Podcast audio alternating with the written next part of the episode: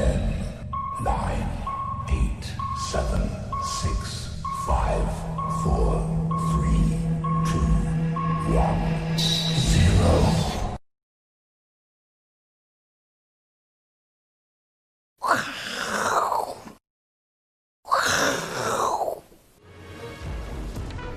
我是金钱豹，带你了解金钱背后的故事哈。我是廖路明哈，今天一样啊，来代班呢，来起一个头了哈。那在洗头之前，我跟大家聊一件事情呢。最近大家有没有觉得有一件事情特别的一个奇怪呢？是不是很久跟你没有见面的这个朋友呢，开始跟你联络了哈？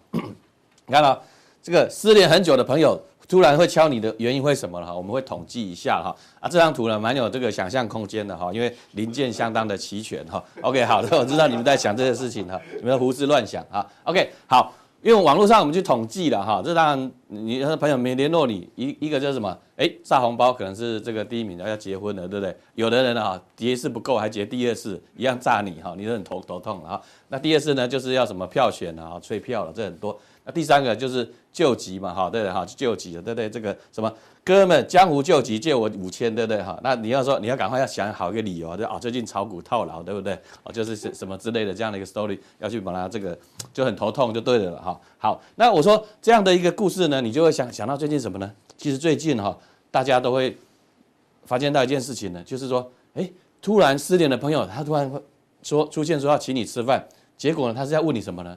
很多就是叫什么？问你股票的事情了，最近我有这种现象，像 Vincent 哥啦、正贤哥啦，都有这种经验的哈。那这代表什么意思呢？市场是不是已经出现一个所谓这种哎叫全民运动的时候？当股票市场出现全民运动的时候呢，那就是要小心了哈。就所谓擦鞋童理论也是这样子的哈。所以我想呢，这个部分呢哈，这个跟索罗斯一样嘛哈，他觉得不太对劲的时候呢。背脊了，就会有一股莫名的寒意了哈，他就会想要把股票出掉了哈。这爱之欲其生哈，恶之欲其死哈。今天把它股票打下去呢，就希望它跌跌到很这个很深哈。不过今天还好，今天大盘呢大概只有跌这个一百四十点哈，一万四千点跌一百四十点，跌了大概一个 percent。不过盘状看起来有点恐怖了哈。那昨天呢，我们发现到一个现象了哈，就是说呃这个市场的数据呢，其实。呃，可能要提高警警警觉了哈。可是呢，呃，我的看法可能会不太一样哈。我们先来看外资呢，其实昨天呢是从这个二零二零一五年以来哈，在五年的这个时间哈，台指期呢出现了一个净空单嘛哈。这因为空的部分还不多了哈，并没有特别明显。但是呢，它的多单是一直在降，然后变成一个净空单哈。昨天有有四五百口的这个净空单。那什么时候开始开始呢？哦，前一次呢，二零一五年哈跌跌到这个七零五零的时候。跌到七零五零的时候，哎，这个外资呢是净空单哈，所以是不是也会有一个所谓指标性的一个作用呢？大家会担心说，是不是外资呢已经开始偏空了哈？不过呢，我的看法是这样子哈。当然，第一个因素嘛，接下来就是圣诞节了嘛，对不对？啊，这个股票部位啦，期货部位也比较持股太多了哈。这个今年是好年哈，这个呃很多外资经纪人哈都赚大钱哈，不要再去赌后面的这个行情，所以基本上呢都会降低多方的部位哈。那我说为什么？是一个结构性的问题哈，因为并不是全然的个看空了哈。我想提出几个重点。第一个呢，我们说了哈，这个元大台湾五十的这个反一，对不对？外资呢，上次呢哈，这个持股的一直在降嘛，对不对？他一手买股票，然后一手呢买零零五零反一，对不对？哦，来这个说说这个抢占这个台币的这个升值的这样的一个。呃呃呃，这个汇差了哈，那这个是第一个，但可是它受到限制了嘛，对不对？它持股比重受到限制，它不能再做空了，对不对？是不是要用台子期的来做一些部分的这样的一个调整哈？这个也是重点。那第二个呢？诶，我们知道说摩台期了哈，就摩台子呢转账了这个香港交易所了哈，哦，那外资呢也。也可能呢，他本来在钱在新加坡，可能也没办法动到这个这个呃香港去了哈，所以就有有没有办法这样调整哈。那第三个呢，就是新加坡的富台期呢也瓜分了这个市场哈，所以更多的这个工具可以应用了哈，来去稀释之下呢，台子期的这个我们看未平仓水位哈，以前我都的我的看法就是四万多口是正常，后来降到三万口，降到两万口，现在变成净空单哈，所以大概是这样的一个逻辑哈，跟大家说清楚，大家也是不用特别的害怕。那另外呢，我对指数的看法了哈，并没有说那么的的悲观了哈。的一个原因呢是在哪里？所以我还反向是比较比较乐观哈。因为呢，今年大家特别注意哈，因为疫情的影响啊，反而去催生了这个五 G，对不对？但是五 G 呢，即使没有疫情呢，它还是持续的往上的这样的一个发展哦。所以我想，把五 G 的这样的一个推动，另外呢，包含了这个电动车的这个发展哦。上上一集呢，我们也也提到过了，对不对？特斯拉市值创新高，结果现在。大陆呢，它也兴起了就就是这个电动车的投资热，对不对？恒大集团本来这个房地产哦，这个做房地产的本来有点危机，结果呢，开始做什么？叫做呃，人家是奔驰，他做恒驰哈，恒驰的这个电动车了哈，对不对？所以这这这个大投资了哈，那电动车市场就会带动什么？车用电子了哈，包括像之前车用导线架的什么顺德啦、界霖啦，都大大涨，车用电子的部分。都表现得不错，所以这两大的一个趋势呢，会去推动它。那另外的部分呢，就是后疫情这个产业的这个成长了哈，包括像航空啦、观光啦，对不对？之前说疫情很惨，可是呢，我们说后疫情时代呢，这些呢都会 recover 回来哈。所以基本上大盘呢，不用了太太过的悲悲观，产业面呢是正向的哈。另外部分呢，我们就来看一下了哈，因为我们从市场的数据去看，因为这个美国的这个恐慌指数呢，其实还是在低档了，并没有出现特别的拉升哈，这个是一个重点。另外呢，呃，所谓我们说避险的这个呃呃商品啊，像黄金，它也没有大涨，没有出现那个大涨的波喷发的往往上的现象，所以呢，基本上来讲，市场的反应呢，对股市是什么？涨多会回档嘛，对不对？跟这个人吃太多的话哈，就会吐嘛，就是一个一样的道理哈。所以市场呢，大概就是说涨多哎会休息的这种态势了哈。另外呢，我们也观察一个，就是垃圾债券嘛哈，以前垃圾债券对市场也是很敏感的。什么叫垃圾债券？就是说，首先这种呃这个低低等级的这个公司债了哈，那之前跌啊，哎，没错，哎，可是呢，市场回复信心呢，它就还是持续往上，所以还是维持在一个呃强势的这样的局面哈。所以从一些特定的一些商品呢，我们来去做一个观察。另外呢，我还是持续要大家做一些呃大数据的分析嘛哈。台股里面或者台湾的期货市场，就是这个多空比的部分哈。其实多空比前两天呢，大家就有有略微这个缩减，代表什么？轧空力道呢？呃，是有一些呃缩减的现象，所以有点涨多之后，哎，没办法再轧上去的这种有有这种感觉了哈。所以我想就是说，呃，由这个数据可以去特别去做一个观察。那今天台股呢，哎，还好还好。没有出现一个爆量长黑哈，爆量长黑的哈，其实三千亿哈，现在看起来是一个呃比较正常量的一个形态，就是说三都是三千亿，那市场很热没有错，代表融资一千七百多亿对不对？哦，中增加的很快对，融资呢一千七哦往上增加，可是呢融券也增加对不对？哦，代表什么呢？这个看多的人有哦，看空的人有，那就还是好事了哈，就是说呃多空的看法呃分歧的话，这个指数呢基本上。还是会维持一个比较强势的一个局面。如果说大家都看多，对不对？都是融资大幅增加，那我跟大家讲哈，那个大概就是 game over 了哈，就是这样的一个呃逻辑的这个推演哈。所以我想，就是震荡的开始呢，我认为呢，并不是真正的走空了哈。那今天这个就是代表性动物呢，就是袋鼠了哈，就是上上跳下下的一个呃跳跃的这样的一个局面哈。啊，压低的时候呢，诶，它就是为了再往上再去跳高。那么说。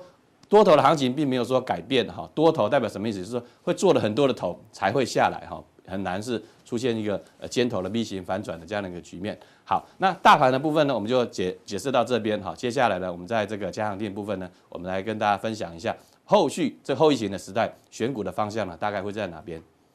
接下来还有下面一位来，呃，我是 Vincent，呃，各位投资人大家好。我们讲哈，今天这个画面上看到一样，哎，看到我就知道要讲主人跟狗的故事哈。狗也会做梦，我想哈，这个如果投资人你有养过狗的人哈，你大概你应该会有这个经验哈。其实狗跟人一样也会做梦，那意思就是说，其实跟小孩子一样嘛。我我们这个小孩子哈，在小的时候，你你如果白天让他玩得太太兴奋、太高兴了，他晚上会做梦。真的会这样？那有有没有惊恐？我我是不知道，但是我有这种经验，就是说这个你让他玩得太兴奋哦，他 他连睡梦中都还没结束，还在玩。狗也会哦，哈。那我没办法形容他的狗做梦是什么样子，但是他会发出声音，所以你看他那个表情那个样子，他确实是在做梦。好，那我们讲说这个最近啊，我们讲说这个。基本面是主人嘛，哈，它慢慢慢慢慢慢修复啊，经济慢慢复苏。那这指数呢？指数就是狗。那你看最近一个月，我们回去看，不管你是看这个日本狗啦、日本秋田啦，还是美国的好猎犬还是什么，这个全世界每一条狗哦都涨的速度比较快。美股最近涨比较慢啊，那最近涨大概速度很快，应该就是台湾土狗啊。所以各位看。这个短短一个多月，其实加权指数已经涨了，好像快两千点哦。大概我我我那算一下，大概一千七百点，是这个是蛮恐怖的事情哈，就是很短的时间之内，那就是说，狗跑到很前面，通常为什么？我们讲过很多次，狗通常哈，它跑一段距离，它要么它就是停下来，啊，不然就是回头看一看主人。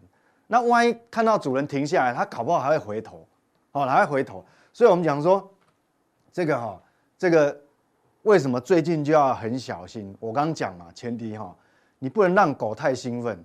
所以我发觉最近哈，这个这个市场投资人是很多个股哈连续性上涨哦。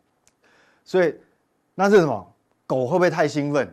所以要小心哦。这个我们讲说，跑太快，它往往都会回来找主人哈。虽然主人的方向没有变，那我这边要举一个例子。各位画面上看到这个是中心店啊，我们并不是说中心店有什么问题，其实这这家公司呢也是在我们的口袋名单。为什么要讲这个？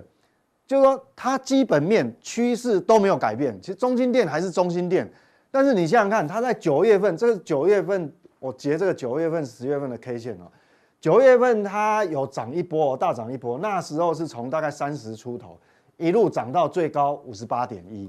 你看有没有很陡？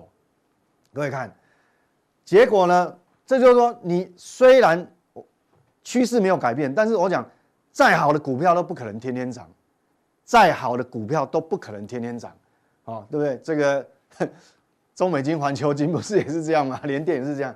好，各位看，所以它涨到这个地方，那你想想看哦，它从这个五十八块回到这个大概四十一块左右，五十八块回到四十一块是什么意思？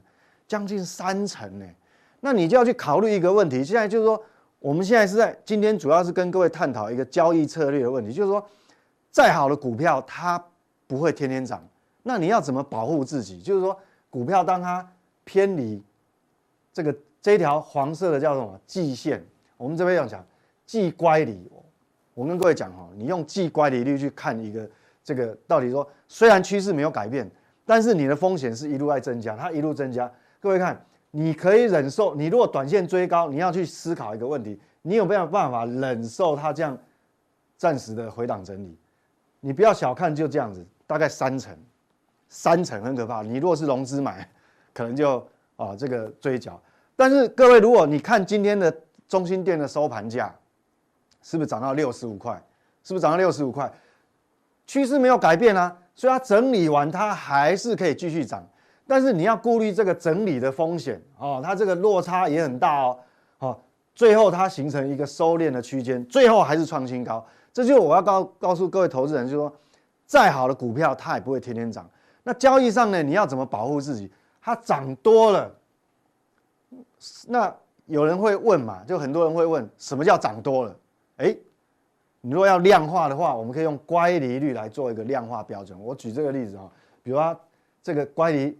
来来到这个位置，乖离率跟这个季线啊，季线乖离率已经六十六趴，超过六成，你说大不大？非常大。我们讲股价涨多就是最大利空，所以这个是主要今天是提醒投资人啊。那我们就来探讨，现在这个位阶是一万四千点，当然今天盘中杀起来其实也是蛮恐怖，可是你如果收盘一看，不过才跌一个百分点了，那我们就要去看说这个主人哈到底有没有改变？我们先从美股来讲起哈。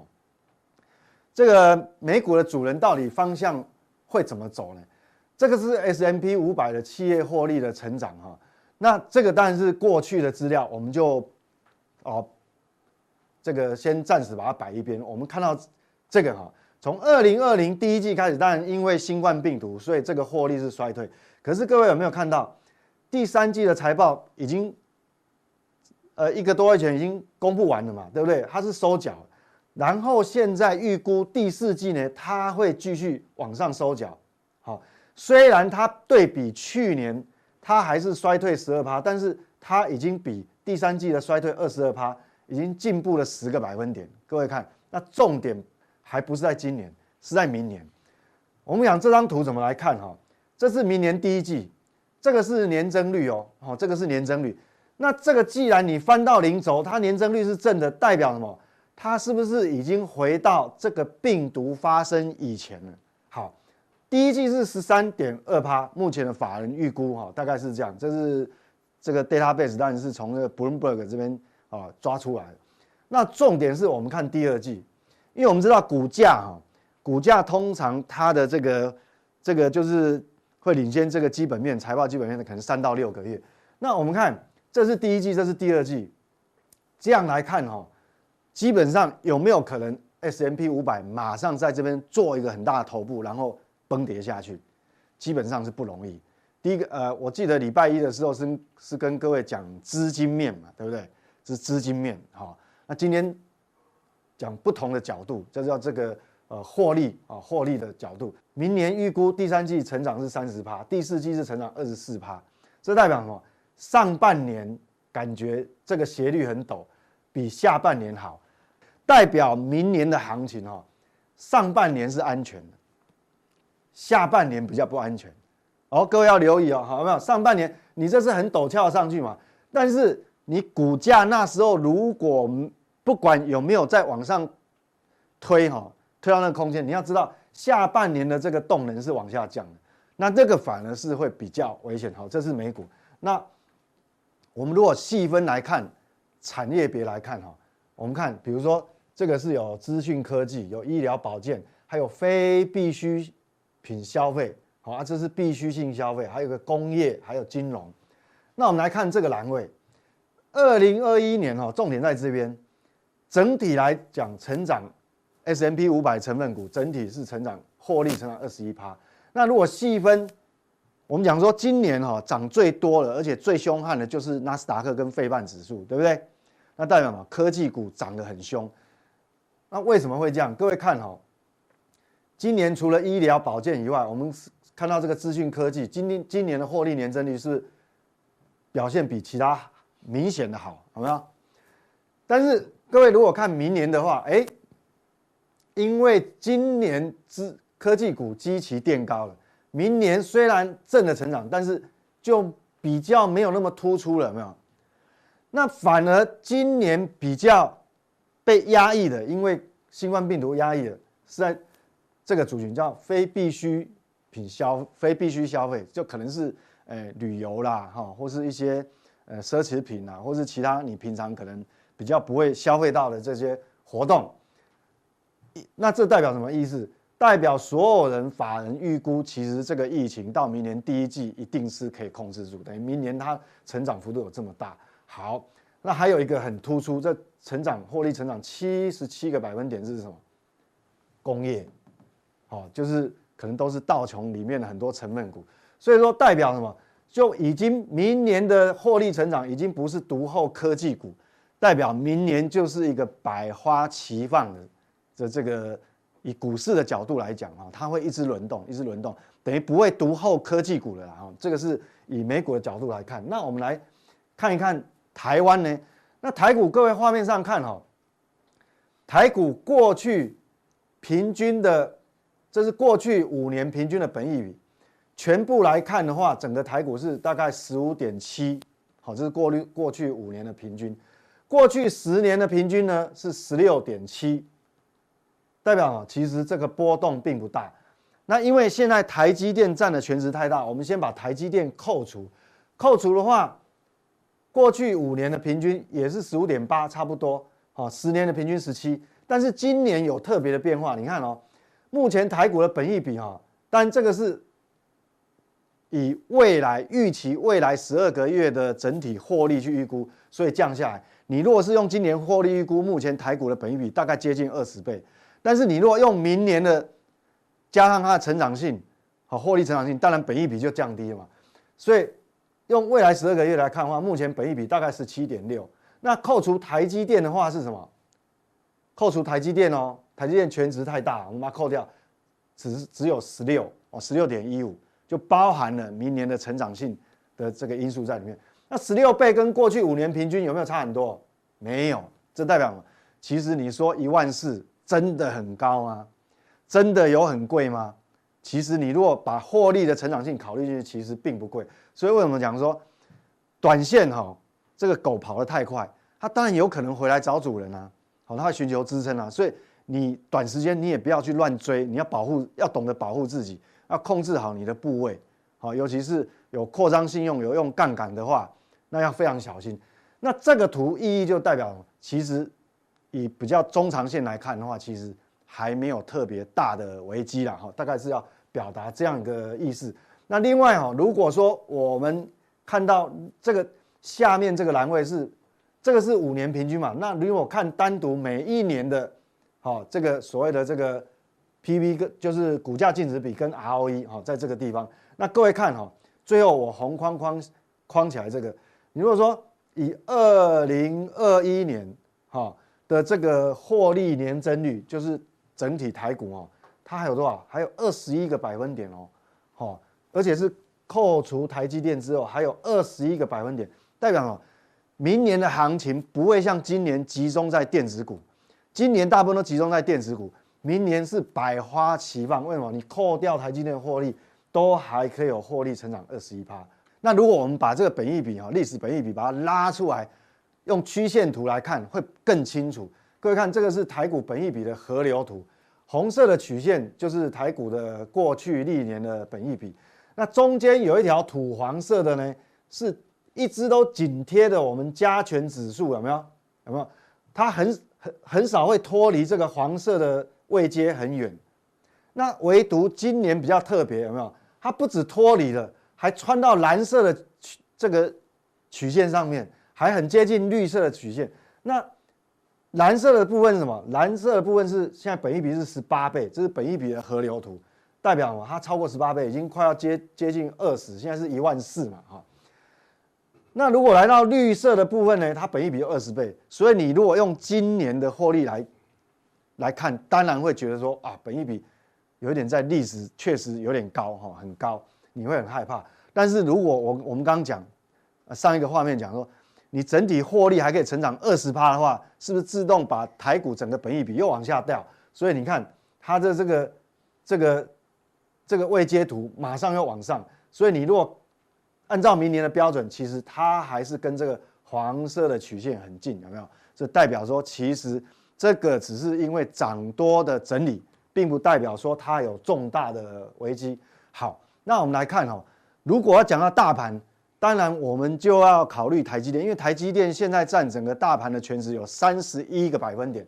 那各位画面上看到这个是全球晶圆代工的产值预估，哎，这个图到底要表达意思是什么？各位看哦，这个是去年，这个是今年，这个是明年。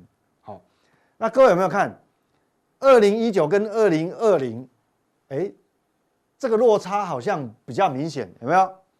所以这个年增率比较大嘛，啊，这个曲线，这个黑色曲线是年增率哈，哎，那明年呢？虽然代晶圆代工的产值是，哦，这是讲全球，但台积电比比这个全球的年增率还要高一点呢哈。那你想想看，它也是有成长，但是它成长的幅度年增率没有那么大，掉回来剩下大概六七个百分点，有没有？所以代表什么？台积电今年很强。绝对是有原因，因为你看它的这个这个年增率是比较高的，哦，是比较高，这二十几个百分点嘛，哈。那台积电来讲比全球平均还高，大概接近三成，好，所以为什么台积电今年这么强？那这个图要告诉你的意思就是说，看到明年的话，反而明年虽然继续成长，但是这个成长率没有今年那么高，那代表什么？代表其实台积电呢，明年。哦，比如说现在大概五百块附近，今年也许是从这个呃三百左右成长呃涨到五百哈，这个幅度很大。但是你五百明年要涨到六百，或是这个甚至于六百五七百，那速度就会变很慢。为什么？动能，这个叫成长动能哦，momentum。我们讲股价跟这个成长动能是有关系。好，哎，那这个画中这个意思就是什么？代表其实你如果操作指数的人。单看指数，未来上这个指数的空间会不会很大？当然不会像今年这么大嘛。哎，这个就是你要考量的一个背景。但是我前面又讲了，因为它明年的行情是百花齐放，就指数空间可能没有那么大，从这个图可以感觉出来。但是呢，又百花齐放，代表什么？那明年格局可能就是一个一支轮一支轮，所以说更不能追高，哈，更不能追高。好，那这个是我们讲台台股的这个族群，如果细分每个族群，这个图就是说未来我们要找股票找朝哪个方向？这是电子族群，那这是二零二一的这个成长，好，那这一栏也是二零二一的成长，好多族群哦，有晶圆代工，有封装，有 IC 载板，好，有封测，有 IC 设计，PCB 什么都有。各位看哈，这个红色框框框起来，通常年增率都是比较多的啦。那我们看有什么会比较多，年增率比较多？IC 载板，IC 载板什么？可能前一阵子大家也会，呃，这也是热门股嘛，什么南电啊。景硕啊，有没有？哈，这个就是未来。假设未来有一段时间，大盘是陷入整理，或者他们股价有拉回，那你就要把这些设在你的自选股里面当口袋名单了，对不对？有窄板啊，这个成长多。那但，呃，这个记忆体，因为记忆体今年的基期低，所以记忆体如果有拉回整理，哎，也有机会。那其他比如说是这个网通，好，网通。其实网通类今年涨得并不多，好，所以这个是哦，这个等一下我们加强定会告诉各位哈。那还有什么 MCU？好，那我们看这一页，这一页的话，当然，呃，这个 LED 因为都是亏损，所以它没有办法计算这个年增率。不过 LED 的话，基本上哈，应该这么说啦，LED 其实因为我们本土厂商都不是寡占哈，都不是。呃，属于寡占，等于说它外面还是有很多竞争者，所以这个部分要比较谨慎小心了。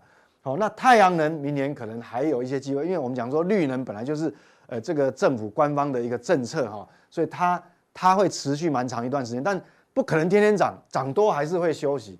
好，所以原则上好在这边你就可以看到说哦，哪一些这个电子的族群里面哪一些是值得你哦大概。放多一点的关注度。那非电子的部分呢？我们也看哦，一样哦，要找那个还没有反应的。那我记得前一阵子太阳能在涨的时候，连什么那个什么台聚啊、华夏那个塑胶也涨，所以它已经涨了。当然就我们就暂时跳过去。比如像这个航运类，哇，最近很红，那我们也暂时跳过去，因为你乖离大了嘛，哈，就尽量不要去追。那钢铁最近才在反应。那我框起来是什么？特别这是有一个什么餐饮，这个也是今年所有产业里面受害比较深的啦。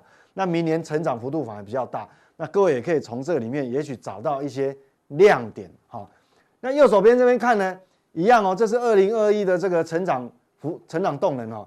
这有个机电类，机电机电类就是什么？就比如说我们刚刚讲中兴电视，华城也是，好，这个都是属于跟风力发电啊，或是。呃，我们的电网建设有关系的，这都是刚刚需啊。为什么？那个政府的政策嘛，五年的预算都计划好了，有什么好害怕？所以虽然是整理，其实你还是可以留意了哈，因为它明年的成长率还有二十一个百分点。那有个很重重中之重，为什么我们连续一个多月不断不断的在讲汽车电子有关系？在汽车零组件的部分，为什么整个汽车行业往最坏的状况脱离哈，脱离谷底开始复苏？啊，不管是美国的部分，中国大陆，这全世界两大市场都一样。好，所以汽车零组件为什么这一阵子会非常的这个夯哈？所以这个部分还是我们明年选股的重点哈。等一下加强定就跟各位报告说，那今年所有的这个族群几乎都轮完一轮、两轮，还有轮三轮的，那还有什么这个趋势啊？趋势前景还不错，然后。大概涨幅又不大的族群呢？那等一下加强錠会告诉你。顺便呢，我们也会提醒各位哈，我们刚刚讲，你近期涨很多了，那乖离率大的，那你就尽尽量避开。我们并不是说涨多了这些股票它未来前景就不好，其实基本面都没有改变，但是你短线冒风险的这个程度就加高了。那我们就教各这这个各位投资人呢，有哪一些哈？那你就暂时哈。先把它避开，休息一下，好。接下来还有下面一位来。来最近大家看国际舞台啊，最知名的那个大追购的那个剧本是什么？就是每天看中国国务院发言人、各种发言人对澳洲的评论，你就知道什么叫斗嘴了。这他们斗嘴的程度，就是出骂人不带脏字，然后呃激烈的讨论呢，你都看不出他们都在讲什么。其实呢，这就是两个国家已经。正式的开始在贸易中开战了，可是你看到没有？什么红酒禁了，和牛禁了，什么都禁了。但是澳洲最关键的出口钢铁为什么不禁？他有没有想过，中国是柿子挑软的吃？哎呀，这个红酒可以叫他们全部喝这个阿根廷跟法国的这个，但是钢铁不行。所以在这样的一个气氛下，钢价是蠢蠢欲动。大家记不记得我上个礼拜来跟大家讲什么族群？我讲完以后，这个族群连续喷出。前面五个留言的人的小编通知我，叫他们留下地址，我送这一期的万宝周刊给他们。对，上个礼拜，因为我知道这个帅哥一直没有出现，大家看我们这些假帅的人觉得没有那么帅，会觉得有点难过啊。对，那我说上个礼拜我讲了什么？我讲完面板之后，不知道是老天疼爱我还是怎样，面板开始狂飙。但是我只讲了一件事，什么事都看供需，供需，供需。然后第四季就最容易涨，还没有涨到低价的，然后再想象的。所以每年第四季会涨这个。所以你问我钢铁真的是因为钢价大涨吗？说真的，钢价真的有涨，但实际上原因就是什么？我一整年都没涨到了啦，怎么样？该轮我了吧？中最台湾所有的权值股最没涨到，连亏损年的台塑四宝都涨了一段，台塑四宝是只获利是几年的新低耶，那该轮我了吧？所以讲钢铁股不要讲的那么玄之又玄啊，到底是怎么样？很简单，就是大家都涨了，我没涨怎么样？然后呢，我今年那么差，我明年一定更好，所以钱就进去了，钱进去，股价就上来了。就这么简单，表面上来讲，当然一个股票要涨要故事嘛，不是说啊，怎么样都没有涨到。否则话，我们今天有做过什么统计？今年股票涨那么多，还有七百档的公司还在底部，台湾也不过是一千五百多家而已，所以肯定有一半在底部。所以涨不是像我讲面板，不是不止它有没涨，它有故事嘛。钢铁的故事就在这里了嘛，留留不住的报价，怎么变了心的女朋友不会回来了嘛？铁矿砂是在大涨，镍价也在涨，铜价之前反映过了，然后 H 型钢呢，加强定告诉你，好，那我们先把这个普通錠讲完。这一张图，台湾没有多少人会要跟你讲了。钢铁股今天全部都涨停，你不要看二零就哎呦二零啊，不要看到二零就买买进去了，二零买不到买五零啊，那是什么年代？那是三商银买不到买三商行的时代！不要闭着眼睛还在想这种事，那个年代过去了。我们可以不好好的分析一下？基本上钢铁股我们区分为三大，当然还有小，那小的呢，特别的我们留在加强定帮大家分析，分三大族群，第一个叫碳钢。第二个叫不锈钢，第三个就是我们讲的 H 型钢或者是钢筋这些的原物料，因为它的来源不一样。为什么跟澳洲要进铁矿砂？铁矿砂就是碳钢的来源，不锈钢的来源就在镍，所以每次镍价大涨，就看到不锈钢族群开始在涨，所以就要开始要把它区分清楚。那 H 型钢跟钢筋它的原料是什么？是废钢。就哎，它不是从这些铁矿，它是从你们不要的废钢，它提炼出来，所以它的来源是废钢，所以来源不一样。所以有的人看 H 型钢，他会先去看废钢的报价有没有涨。如果废钢的报价有涨，就会涨。所以看到没有？先一步你可以先去探知。如果铁矿砂、镍、废钢现在都涨了，那表示什么？这些的产品也会涨。所以大家知道钢价到底要看什么吗？基本上，我希望你。学会钓鱼才重要，不要天天说，哎，左边到底要买烨辉中红还是呃这个哪一家？你要清楚的知道涨什么啊。这些人会有一些大的炼钢厂，台湾最大的炼钢厂是中钢，所以所有的钢，所有的碳钢下面都是跟着它去衍生出来的。那台湾那还有另外一个大炼钢厂，不过我知道你不会因为它而买它，叫什么？叫台塑。台塑在越南有一个大炼钢厂，可是很抱歉，我相信你不会因为钢铁而去买台塑集团的。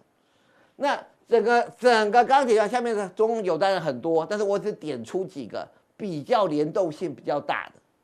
那不锈钢的这个主要的呢，就是二零二五的千兴，还有在新贵的叶联。那这是主要在炼钢的部分，但千兴这家公司之前已经不堪亏损了。